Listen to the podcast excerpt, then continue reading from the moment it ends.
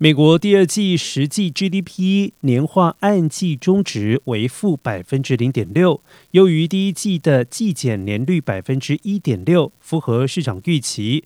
主因是第二季出口成长，且消费支出加速成长。另外，首次申领失业救济金人数上周为十九点三万人，低于预期的二十一点五万人，前值为二十一点三万。截至九月十号，持续申领人数跌到一百三十四点七万人，低于预期的一百三十八点五万人，前值为一百三十七点九万人。